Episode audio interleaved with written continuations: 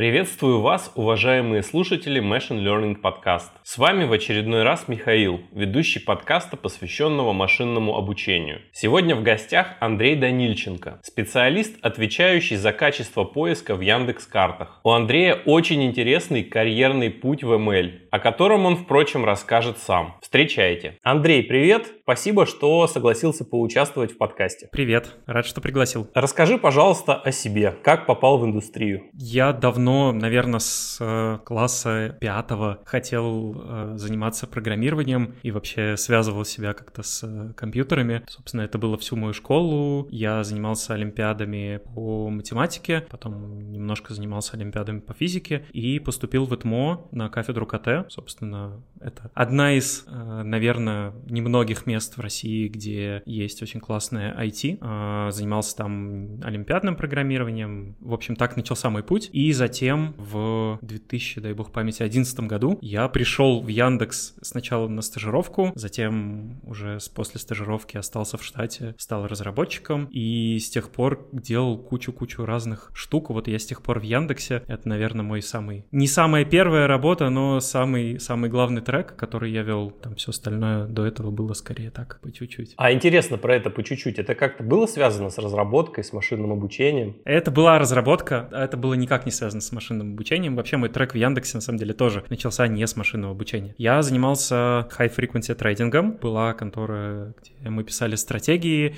Я писал там инфраструктурный код для того, чтобы алгоритм мог на бирже торговать. Я писал шлюзы к различным биржам. Потом оттуда уже у меня были друзья, которые притащили меня в Яндекс, которые сначала вместе со мной это писали, а потом мы вместе писали инфраструктуру для запуска и обработки статистики, для работы с большими данными. Ну, я скорее писал инфраструктурные обвязки. И затем каким-то магическим чудом мне предложили как челлендж задачу по ML. И вот с этого, собственно, начался такой полноценный мой путь в ML. Ага, подожди, а вот расскажи, пожалуйста, про вот это высокочастотный трейдинг. Это очень интересная штука. А в том плане, что ко мне часто приходят, ну, иногда, не часто, но иногда приходят ребята и говорят, вот я решил на бирже поторговать. Ну, вроде не в минус, вроде бы не особый плюс, но вроде бы и не в минус. И я всегда ребятам таким говорю, слушай, ты понимаешь, что ты конкурируешь с самыми умными машинными алгоритмами? И твоя способность что-то заработать на рынке, это некий случайный процесс. Ты как в эту, как в рулетку играешь, условно говоря. Вот расскажи немножко про это. Удавалось ли вам денег поднимать на высокочастотном трейдинге? Да, конечно, удавалось. Ну, собственно, про это был весь бизнес. Я почти не занимался стратегией. Единственное, что у меня была дипломная работа, где я придумывал и писал стратегию для торговли. Мы, конечно, проверяли эту стратегию на исторических данных. Собственно, ты когда придумываешь стратегию, ты берешь большой массив залогированных данных и проверяешь, а вот если бы я тут торговал, я бы что, заработал или нет. Там было очень интересно, потому что когда я писал диплом, там, пока я его оформлял, там, защищал и так далее, в общем, оказалось, что стратегия за это время, видимо, ее кто-то еще придумал, и она перестала работать. То есть там, условно, на данных марта мы проверяли, она зарабатывала, а на данных июня она зарабатывать перестала. К сожалению, у меня не получилось заработать. Зато был смешной кейс, когда я посадил багу в шлюзе и слил очень много денег из-за баги в моем коде. Но,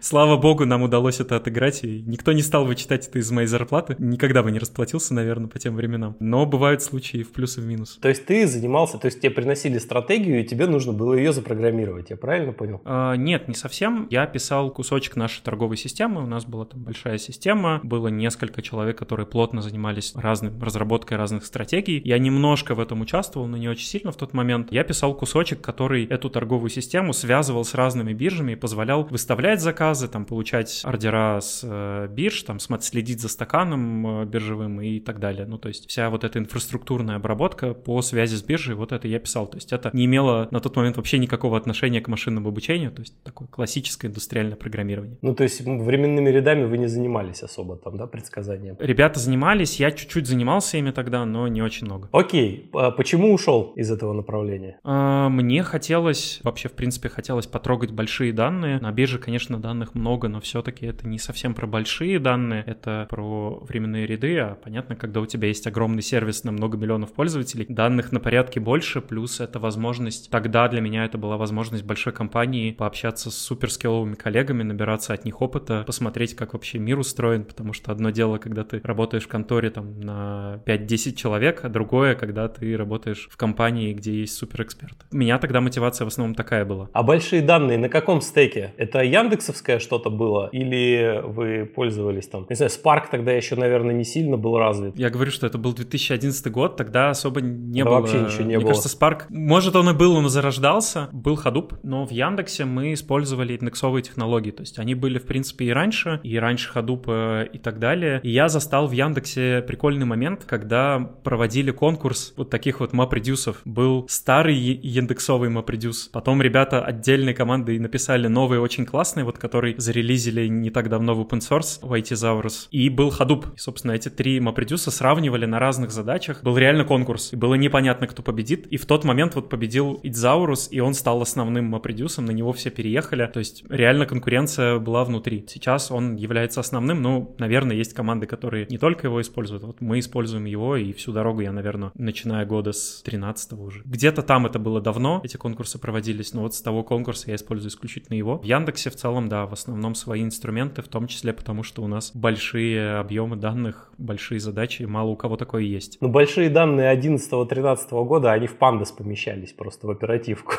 Слушай, а сейчас путь в Яндексе немножко расскажи, ты же там не одним чем-то занимался, да? Да, я начинал, собственно, в Яндексе как инфраструктурный сначала стажер, а потом разработчик. Я писал систему для запуска аналитических задач на MapReduce кластере. И затем судьба мне, скажем так, сделала подарок. Пришла задача, ребята, давайте сделаем радио на Яндекс Музыке. Вот, чтобы нажимаешь кнопочку по какому-нибудь исполнителю и играл какой-то поток треков. Я делал вот эту первую задачу, первую, самую-самую первую версию радио на Яндекс Музыке. Я тогда еще мало чего понимал в том, как делать такие задачи, но тем не менее, я сделал ее на бизнес-правилах, и у нас потом ушло, ну, дай бог, месяцев 7-8 на то, чтобы побить эти простые правила, ассоциативные ряды. Затем, собственно, я в ходе этой задачи начал очень плотно погружаться в то, что происходит в рекомендательных системах, читал много-много статей, читал книжки. У меня было, наверное, года два, когда у меня было правило, я читал каждый день по статье. Это отнимало жуткое количество времени, но при этом это позволило получить огромный кругозор в рекомендациях и вообще в машинном обучении. В универе курс машинного обучения у меня так получилось там в силу разных причин был не очень сильный, но за счет вот статей, за счет курсов, которые я слушал на Курсере, компьютер сайенс центре в питерском, открытых курсов воронцовских, шадовских, я как бы добил базу. И уже после того, как мы сделали первую версию радио, мы побили ее с помощью коллаборативных рекомендаций, мне досталась следующая задача. А давайте сделаем какую-нибудь такую рекомендательную систему, которая будет советовать статьи. И называется эта система Zen. Сейчас, секунду. Я кон- наконец-то нашел того человека, которому хотел сказать спасибо. Я когда-то, году как раз в 13-м, наверное, в 14-м, где-то вот в эти вот, может быть, 15-м, я первый раз столкнулся с рекомендательной системой Яндекс Музыки. Я не помню, это было Яндекс Музыка или это было радио, но я просто обалдел. Наверное, радио это было. Там лайки нужно было ставить. Да-да-да-да-да. И, короче, она подбирала, она офигительно подбирала. На тот момент это было что-то вообще, для меня это было каким-то таким, ну, таким очень кайфовым, кайфовой презентацией будущего, которая нас э, будет ожидать в рамках рекомендательных систем. Я где-то ВКонтакте у меня в то время даже пост есть от того, как я обалдел, как оно работает. Значит, это ты был. Круто. А, Да, это был я. На самом деле, там в зависимости от... Нас было несколько человек. Сначала я был один, потом нас было несколько человек, кто разрабатывал такую систему. Прикольно. Здорово встретить своего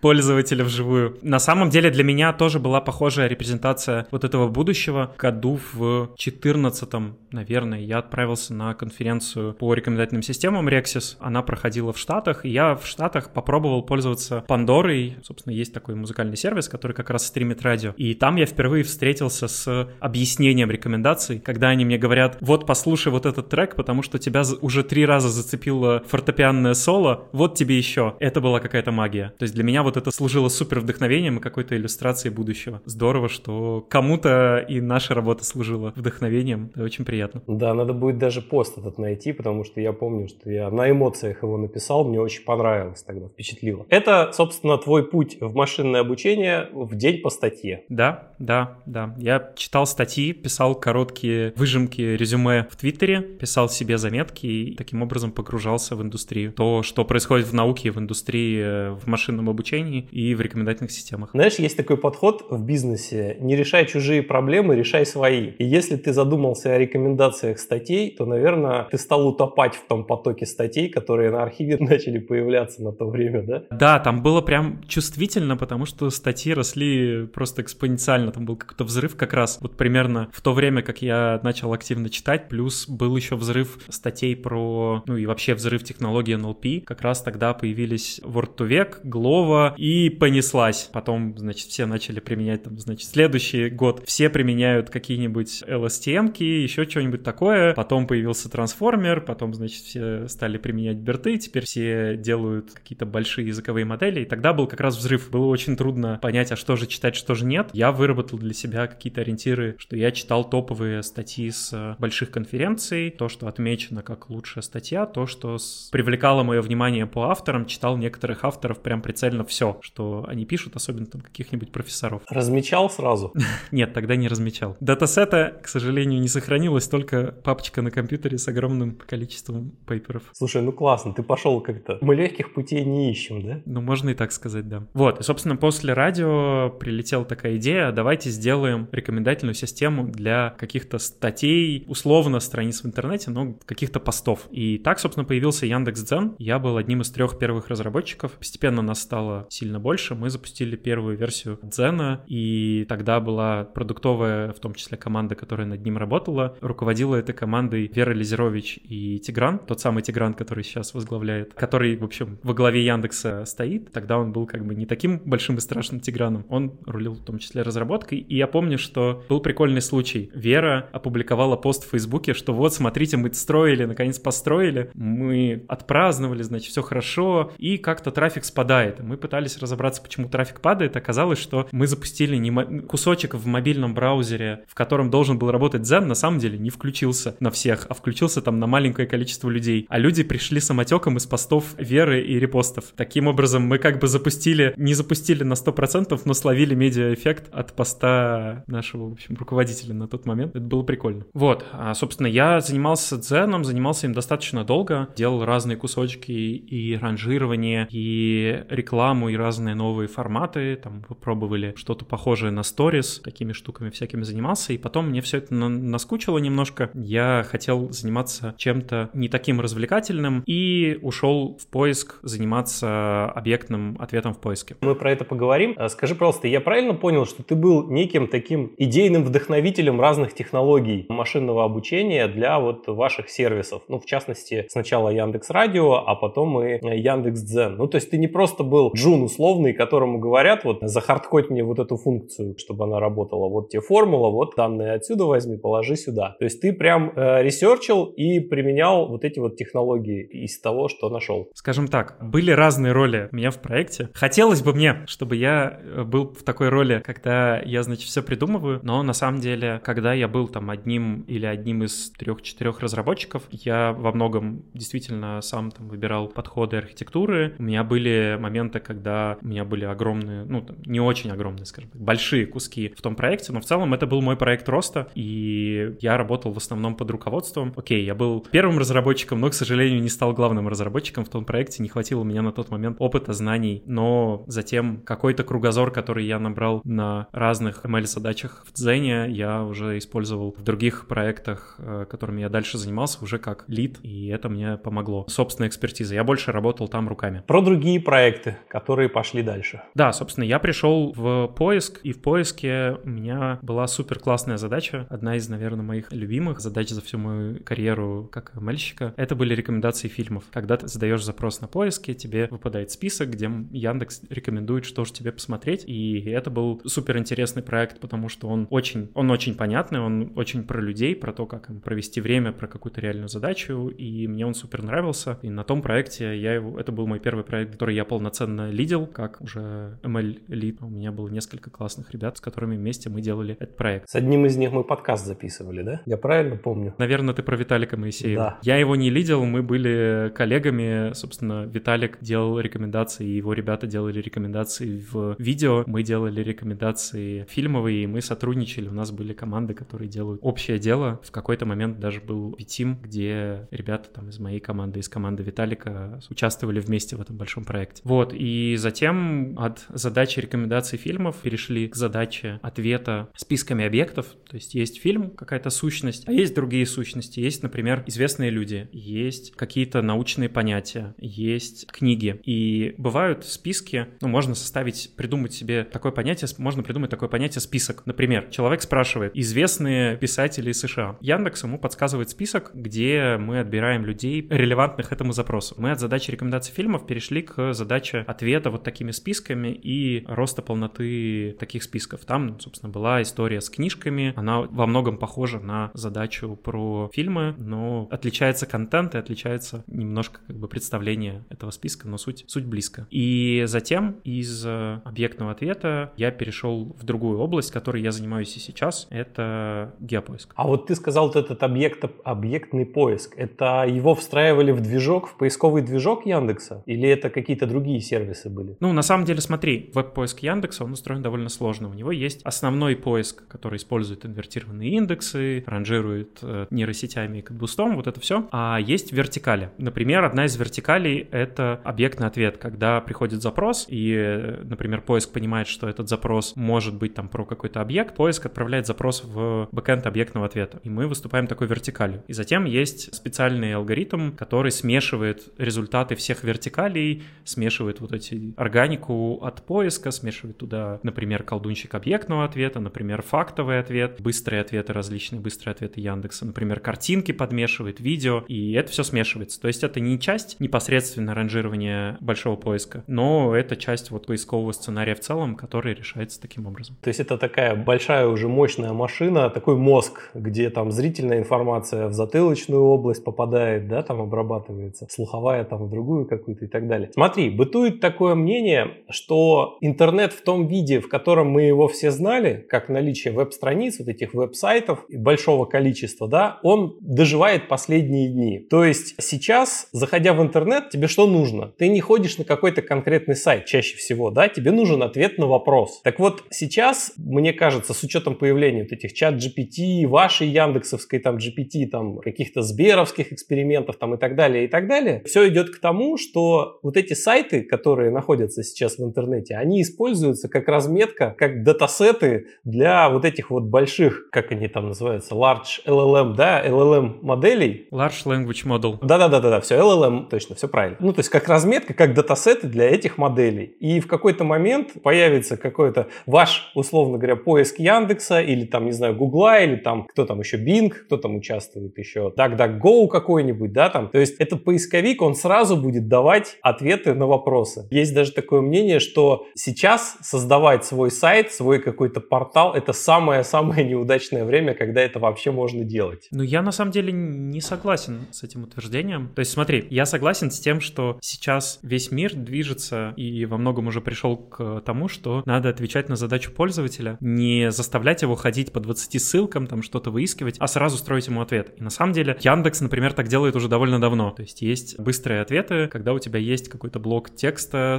отобранный из сайтов. Понятно, что сейчас произошла очередная революция в машинном обучении, появились очень классно сделанные отелайненные модели от Instruct GPT, Chat GPT, GPT-4 и так далее. И происходит сейчас поисковая революция. То есть, например, появился Bing, который уже отожрал долю у Гугла за счет того, что он умеет как бы отвечать на сильно более сложные вопросы, формулировать ответ текстом и так далее. Но есть большая задача. Весь этот поисковый рынок, он зарабатывает в основном на рекламе. Если убрать отсюда рекламодателей и убрать отсюда ссылки на источники, то заработок интернета пропадет. И, соответственно, ни один поисковый движок заработать нормально не сможет. Нужно искать какие-то другие модели. Вот мне кажется, что сейчас происходит поиск вот этих самых моделей. То есть там и Google, и, наверное, коллеги в поиске Яндекса пытаются найти, нащупать, а каким же образом будет устроен вот этот заработок. И это, соответственно, как-то изменит жизнь людей, которые пишут тексты на сайтах. Еще есть интересный момент. Ты говоришь, что данные используются для обучения. Да, конечно, но надо понимать, что сейчас вот эти большие языковые модели, они заменяют копирайтеров, они заменяют людей, которые раньше писали тексты в интернете. Сейчас просто идет какой-то огромный всплеск текстов, написанных машиной. Они всегда были, просто сейчас они становятся практически такими же классными, как тексты, которые пишет человек, даже иногда более классными. Вот, я только хотел сказать, что они во многом лучше, да. Это очень интересная задача, каким образом собирать теперь датасеты. Качество датасета напрямую влияет на качество модели. Да, потому что я вспоминаю все эти SEO-шные статьи, когда в одном предложении по 50 раз одно и то же слово было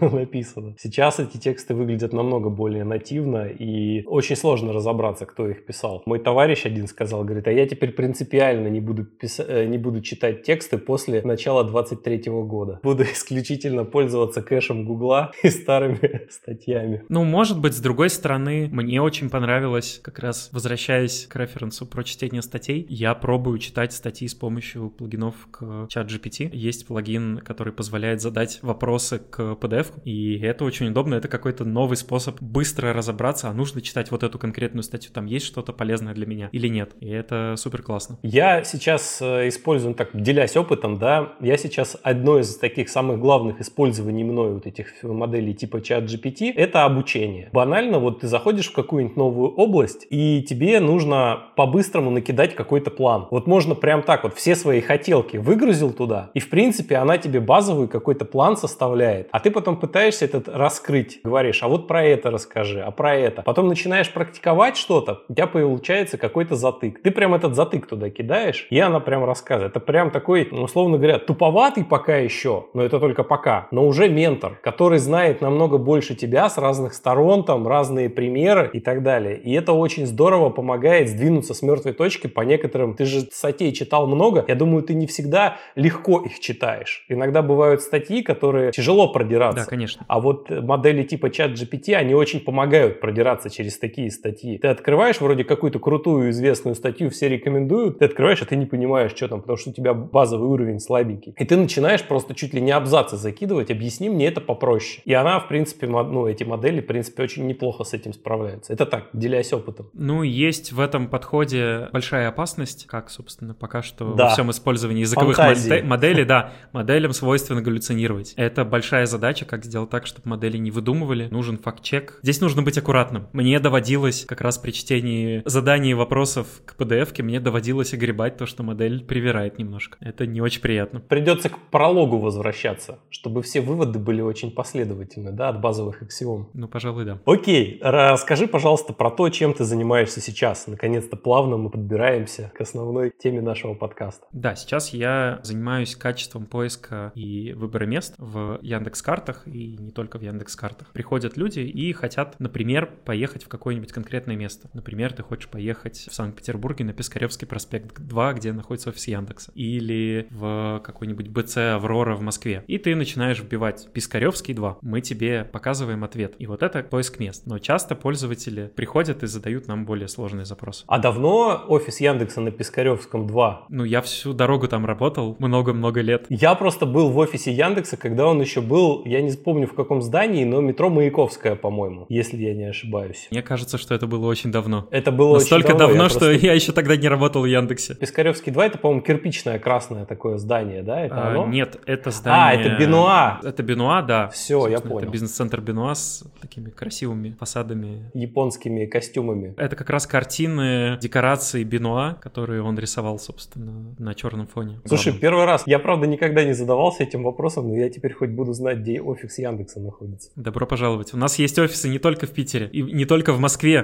как ни странно. Например, есть офис в Белграде, где я нахожусь прямо сейчас, есть офисы в Ереване, в Казахстане. Много мест, откуда можно поработать в Яндексе. Нашли мы офис Яндекса через поиск. Да, ну, собственно, есть запросы про конкретное место, есть ситуации, когда пользователь не знает. Вот я хочу пойти куда-нибудь вечером, а куда? Ну, если я знаю как, какое-то конкретное место, я наберу его там название, и поиск найдет. А если я не знаю? И на самом деле мы много работаем над вот этой задачей выбора, выбора по каким-то широким запросам. Например, пользователь может вбить запрос «ресторан». Ну и тут тоже, казалось бы, на самом деле все просто. Берем рубрику «рестораны», ранжируем как-нибудь по популярности, все получается. Но у пользователя в голове у него есть какой-то более сложный интент, скажем, пожелание. Я хочу на самом деле, вот мне нравится итальянская кухня, и еще, чтобы детская комната была. Он приходит и задает нам запрос. Итальянский ресторан с детской комнатой. И тут уже надо как бы чуть-чуть посложнее поиск сделать. А потом он приходит и задает уютный итальянский ресторан с детской комнатой с красивым видом на город. И вот что такое уютный? Есть ли там красивый вид на город, а может он не очень красивый, а может не на город, а на стену? Эта информация, она часто не содержится в данных. И мы много работали над тем, чтобы эту информацию выцепить, например, из отзывов или из фотографий, какого-то другого контента про организацию. Моя команда много работает над вот таким сценарием Discovery, собственно, Discovery поиска, когда пользователь выбирает. Угу. Расскажи тогда, пожалуйста, как это работает, то есть pipeline этого всего. Ну, мне кажется, если рассказывать подробно, то сомневаюсь, что мы тут до завтра управимся. Если совсем на пальцах, то можно представить, что весь такой поиск, если говорить именно про поиск, поиск устроен из трех больших кусочков. Есть этап, где мы набираем кандидатов, так называемый retrieval, там,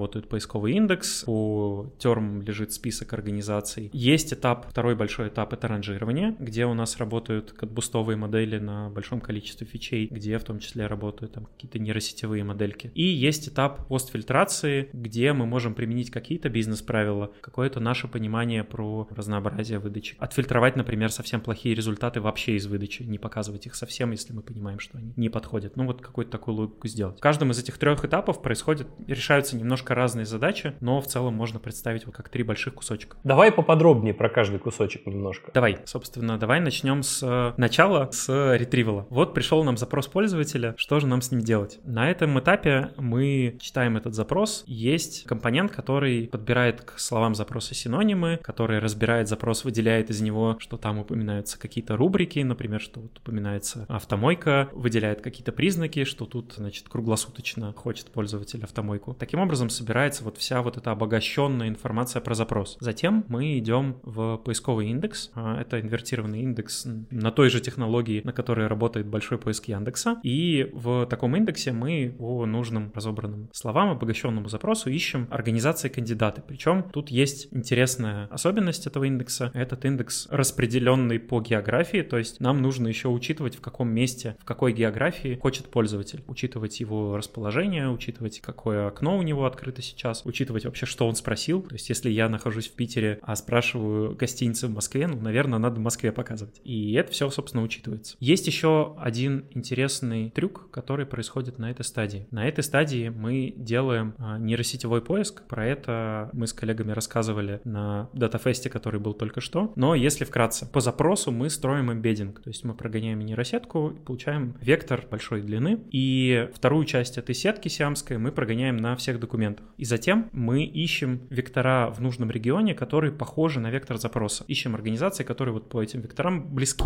Таким образом, мы получаем что-то очень нетривиальное. Например, если пользователь задает сложный запрос, где найти баню на дровах, например, то может быть в конкретной организации не написано, что там есть парилка на дровах. Или может быть там нет правильного синонима. Но мы от простой картинки мира, где есть просто признаки, рубрики, какие-то формальные сущности, переходим уже в картинку текстовую, где можно описать сущность любыми словами. Если она описывает эту сущность, то мы найдем нужный результат. Вот. И таким образом мы с помощью этих эмбеддингов находим правильные организации. Наша задача на всем этапе ретривала сделать так, чтобы находились хорошие результаты, как можно больше. То есть здесь мы боремся за полноту. И уже потом на этапе ранжирования будем э, бороться за то, чтобы была и точность. Скажи, пожалуйста, расстояние чем меряете?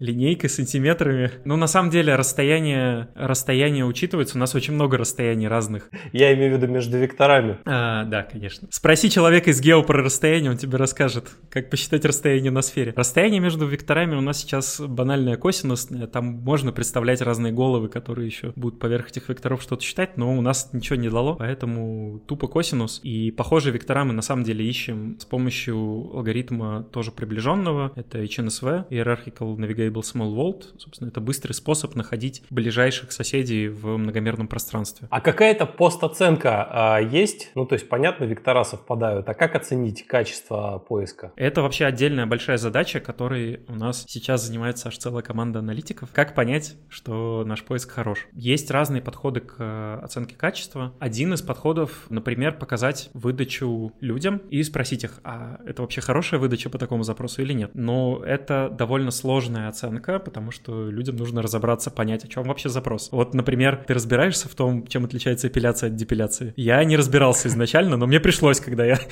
смотрел, как устроена эта оценка. И много-много тонкостей. То есть, на самом деле, есть э, люди, эксперты, которые эксперты в какой-то тематике, и они эту тематику умеют размечать и оценивать, а насколько хорошо вот эта организация сюда подходит. Есть способ оценки, который смотрит, оценивает, скачивает, например, нашу выдачу по запросам и оценивает ее таким образом на релевантность этой выдачи. Есть другие способы оценки. Например, мы можем смотреть на то, как пользователи с выдачей взаимодействуют, насколько много они кликают, насколько они залипают в отзывы, насколько они потом доезжают до этих организаций, вот они строят маршрут, вот кажется, что человек, если он туда приехал в навигаторе, то, наверное, уж он добрался до этого места, оно его явно зацепило, и это был неплохой результат для поиска. Есть подход через офлайн оценку на разметке, есть подход онлайн, когда мы смотрим на то, как пользователи с этой выдачей взаимодействуют. Большой брат на всех этапах. Тут как бы есть некоторый трейдов на самом деле. Во-первых, все эти данные, конечно, собираются анонимизированно, закрыты доступы даже к айдишникам, не говоря уже о логинам, до логинов вообще не добраться. Закрыты доступы, соответственно, там только хэши. Довольно сложные. Ну, понятно, что можно, наверное, бывают все равно взломы, но довольно сложно до них добраться. Мы стараемся следить, чтобы это все-таки хранилось безопасно.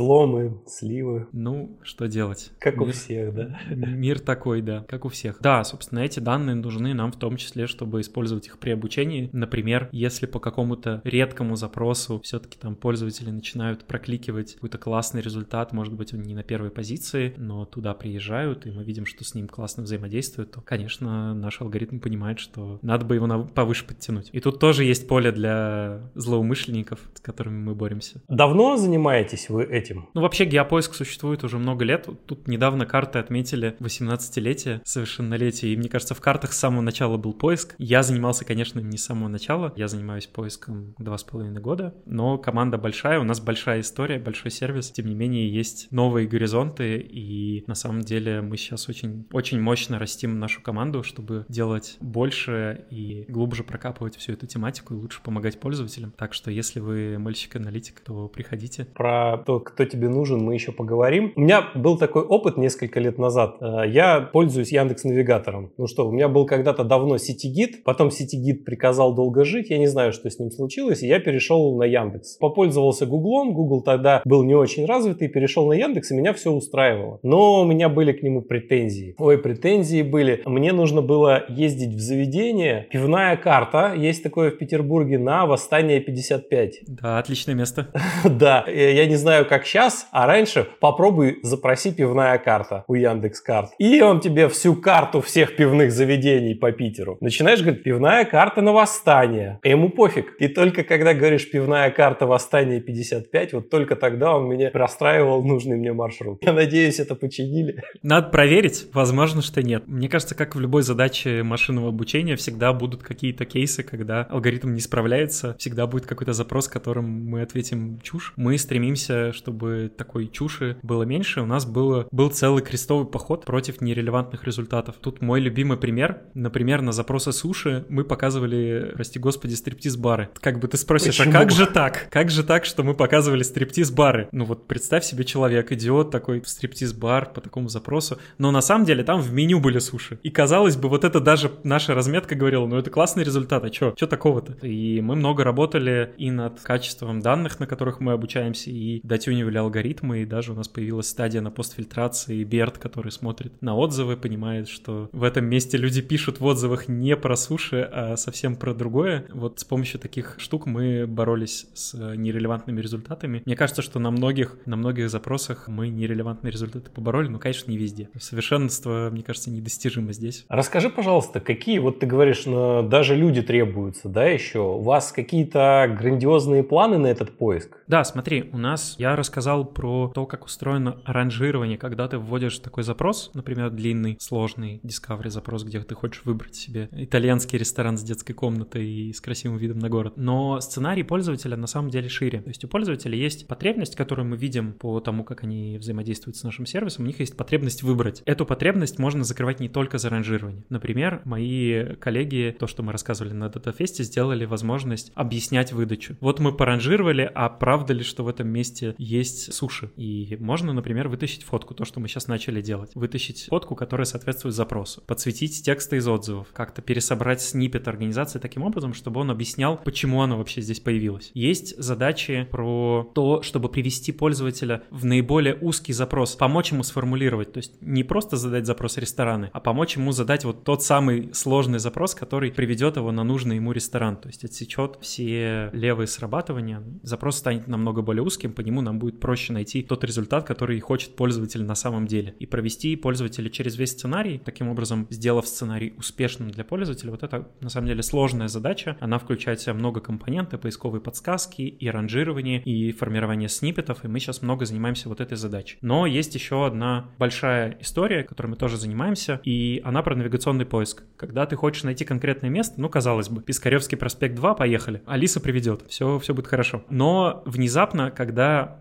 мы такой поиск хотим сделать в других регионах, а, например, такси работает в Дубае, то все не так просто. Если это какой-нибудь африканский регион, где много запусков наших коллег такси, если это Дубай, если это Ближний Восток, то там есть очень сложная специфика. Например, пользователь адресуется с помощью именованных зданий. У каждого здания в огромном количестве районов есть имя, и пользователь вводит именно его. Например, пользователь может ориентироваться с помощью каких-то points of interest, POI, написать напротив такой-то мечети. И вот пойди найди ему здание, значит, напротив этой мечети. Много таких вызовов встает, когда мы выходим в новые регионы, наш поиск там тоже работает, и здесь у нас огромный фронт работ, потому как как учитывать всю эту специфику, каким образом учитывать кучу языков, а языков у нас очень много, соответственно, это и арабский, и английский, и французский и так далее. И это все нам тоже нужно делать. Как найти мужика в пиджаке и дерево, да? Ну, типа того, да. Эти, как ты говоришь, как это правильно, сценарии, да, поисковые сценарии, которыми пользуется пользователь, они, ты говоришь, в разных странах разные. Вот почему они разные? Именно потому, что, как не знаю, культурные какие-то особенности. Например, как вот в России, да, в основном ты идешь по городу, там у тебя с одной стороны четные номера домов, с другой стороны нечетные. А в Японии, я там не был, говорят, что там вообще по спирали чуть ли не закручены эти, каким-то очень странным способом нумерация зданий идет. Значит, вопрос, соответственно, такой, как вы учитываете вот эти вот как раз, ну вот не хочу назвать их культурными, но вот такие раз, особенности разных регионов. Как конкретно вы их учитываете? Ты вот немножко вкратце рассказал, но вот расскажи, приведи примеры, да, конкретные, и что вы с этим делаете. Не будешь же на правилах писать под каждый регион, да? Да, конечно. На самом деле мы фокусируемся не на всем мире, слава богу, на списке регионов, которые нам интересны с точки зрения бизнеса, где выходит наш поиск, где он будет работать или где он уже работает. Это помогает нам улучшаться, то есть мы не можем позволить себе улучшать каждый из этих регионов по отдельности. Мы хотим все-таки строить систему, которая будет работать единой и улучшать ее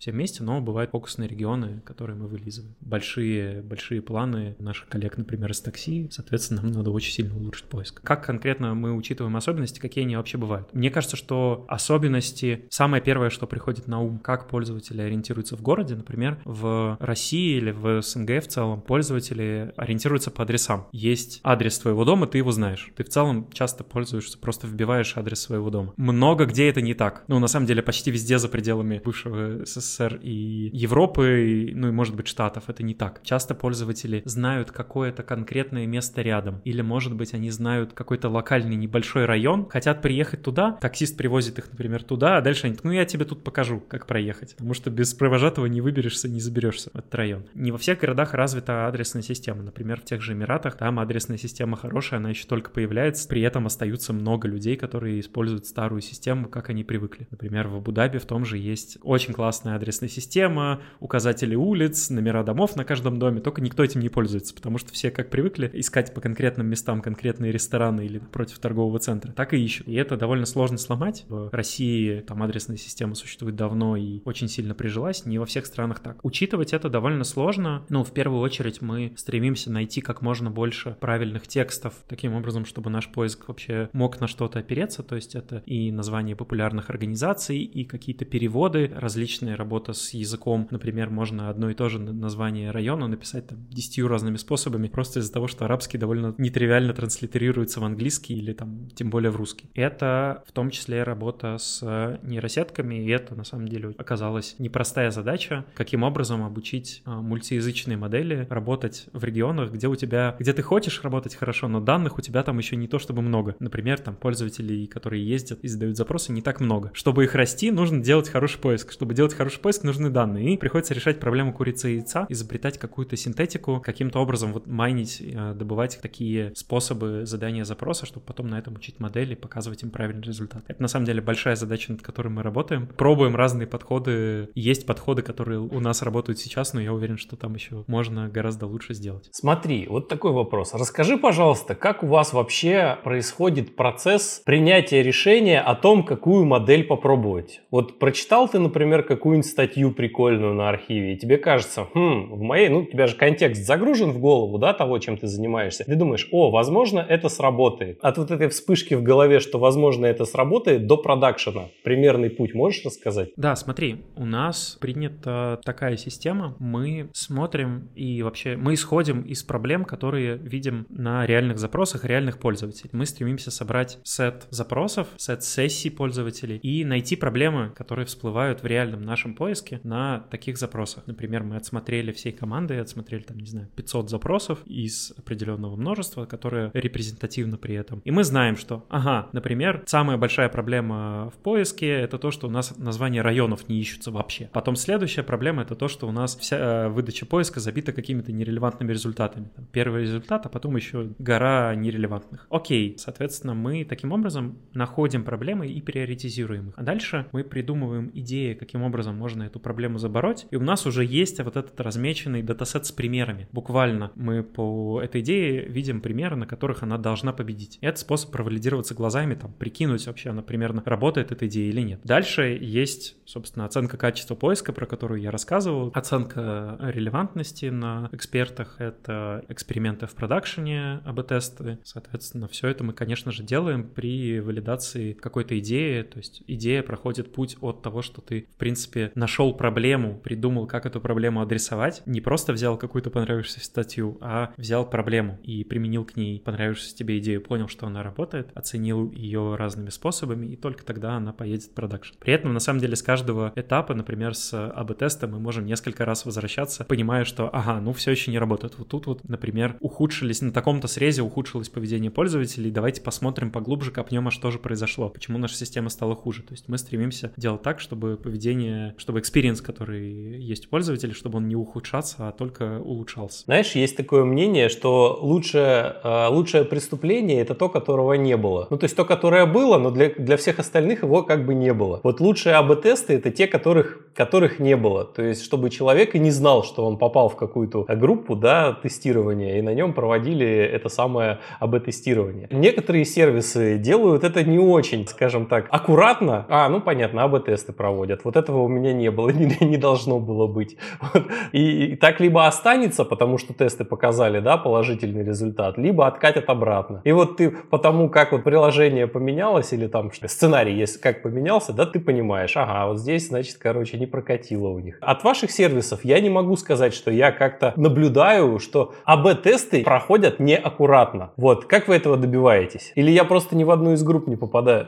Мы, конечно, стараемся проводить АБ-тесты аккуратно. На самом деле в Яндексе есть большая экспертиза про проведение экспериментов, в том числе в нашей команде поиска организации у нас довольно большая развесистая и система метрик, и система контроля. То есть есть человек специальный, который назначается в рамках дежурства, эксперимент-эксперт. То есть человек, который смотрит на эксперимент, валидирует, что этот эксперимент вообще делает что-то разумное, что он не пытается выкатить какую-то чушь. Есть система тестирования в офлайне, то есть мы проверяем эксперименты, которые катятся сначала другими способами, так, чтобы пользователям не было ужасно больно. Проверяем, например, на той же релевантности или там смотрим, насколько по историческим данным они хороши или плохие. Это позволяет срезать самые плохие гипотезы и не проводить что-то очень плохое. Но на самом деле иногда мы специально делаем пользователям больно, казалось бы, но нам нужно в том числе валидировать наши приборы. Иногда мы там создаем новые, более классные приборы, и нам нужно понимать, каким образом прибор вообще заметит ухудшение или нет. Для вот этой работы над приборами про качество поиска иногда применяется техника, когда мы выкатываем что-то заведомо плохое на очень маленький процент пользователя, так, чтобы пользователи минимально страдали от этого, но портим их жизнь и проверяем, что мы видим ожидаемое поведение, ну или там на этих данных мы можем каким-то образом дообучиться. Такое мы тоже иногда делаем. Ну и, конечно, иногда у всех бывают факапы, тем не менее мы стараемся принимать все меры, чтобы их не было. А вот смотри, еще вот такой вопрос. Для некоторых изменений, чтобы пользователи привыкли и ощутили какую-то пользу от этих изменений, должно все-таки пройти время. Это как вот из разряда «Дуров, верни стену». Поначалу все, помнишь, кричали «Паша, верни стену» и так далее. А потом привыкли, и никто про эту стену больше не вспоминал. Но если бы он тогда, пользуясь тем, что условное АБ-тестирование показало в основном негативные отзывы от пользователей, откатил все обратно, то, соответственно, никакого развития на тот момент не было бы. Да? Вот как вы с этим живете? Это очень интересная и классная проблема. Мы у себя иногда проводим длинные эксперименты, когда понимаем, что делаем что-то масштабное. В целом мы вообще стремимся оценивать влияние эксперимента, и у нас часто бывает, что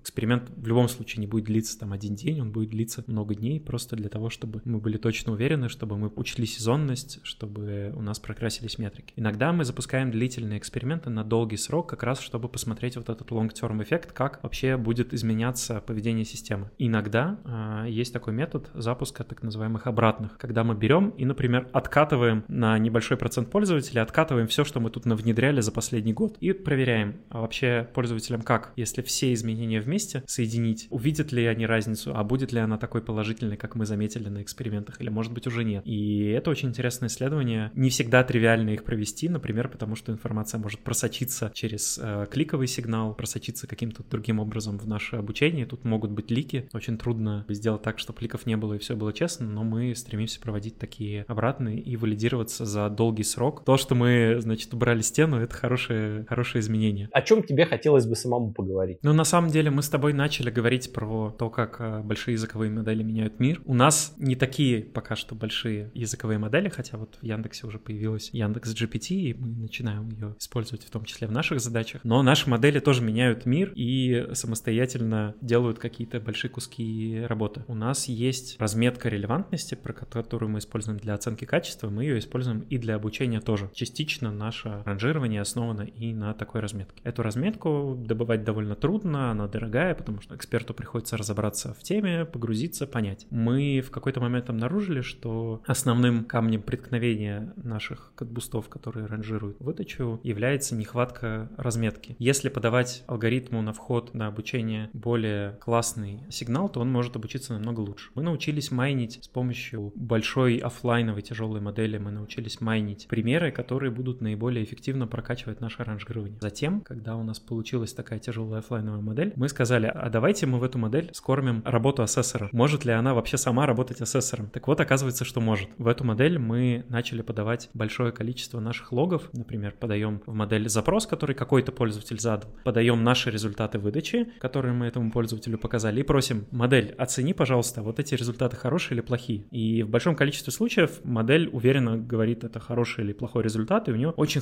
хорошее качество при этом. И таким образом мы майним огромное количество таких примеров, и модель как бы работает вместо ассессора, нам не нужно их отправлять в ассессоров, там, тратить деньги, мы можем в ассессоров отправить что-то более интересное, что-то более сложное, пограничное. Простые примеры модель нам замечательно размечает. И это как бы первый шажочек к тому, чтобы вот это будущее, где модели наравне с человеком создают контент, в нашем случае разметку, первый шажочек, который мы уже сделали в геопоиске и такую штуку внедрили. Слушай, это достаточно интересно. А я, когда ты рассказывал про то, как у вас устроен поиск, я думал как раз, где можно применять вот эти вот большие модели. И у меня в голову, в голову первая мысль пришла, это вот ты говорил про вот эти вот презентация вот этого места. Я не помню, как ты правильно выразил. Вероятно, ты про снипет. Вот, точно. вот, я забыл это слово. Про вот эти снипеты. Я сюда, вот сюда точно большая модель, вот прямо она сюда просится. Ну да, но на самом деле интересно, что для меня как человека, который занимается в основном во многом ранжированием, большая модель в первую очередь просится, конечно же, в ранжирование. То есть есть у нас тяжелая модель, она может посмотреть на все данные про организацию, прочитать все отзывы, посмотреть на фотки и понять, это вообще хороший ответ или нет. И мы такое делаем тоже. Это такое довольно очевидное применение в поиске. Но ты прав, есть огромное применение и большая сфера в сниппетах, когда модель может объяснить пользователю, а почему ему надо именно в эту организацию посмотреть. Слушай, а контекст не очень большой? Ты говоришь, все загрузить, отзывы, все фотки там, она схавает? У нас пока нету моделей, которые умеют 100 тысяч токенов в контекст э, погружать. У нас контекст довольно маленький, и туда сильно не все помещается, и на самом деле здесь можно применять разные технологии. От ранжирования того, что мы передаем в контекст, то есть мы как бы можем сначала отобрать самый классный контент, а затем его уже подать модельке, так и там, каким-то эвристическим образом, и моделькой тоже мы можем это делать. Моделька отбирает вход для модельки, почему бы нет? Уменьшение размерностей поэтапные, да, там? Ну, по сути, да. То есть вот этот трюк, который, например, я сейчас приводил в пример, когда модель работает ассессором, по сути, мы делаем дистилляцию модели в более простую. То есть мы не можем позволить себе там тяжелую офлайновую модель с огромным количеством параметров применить в фронтайме, просто потому что у нас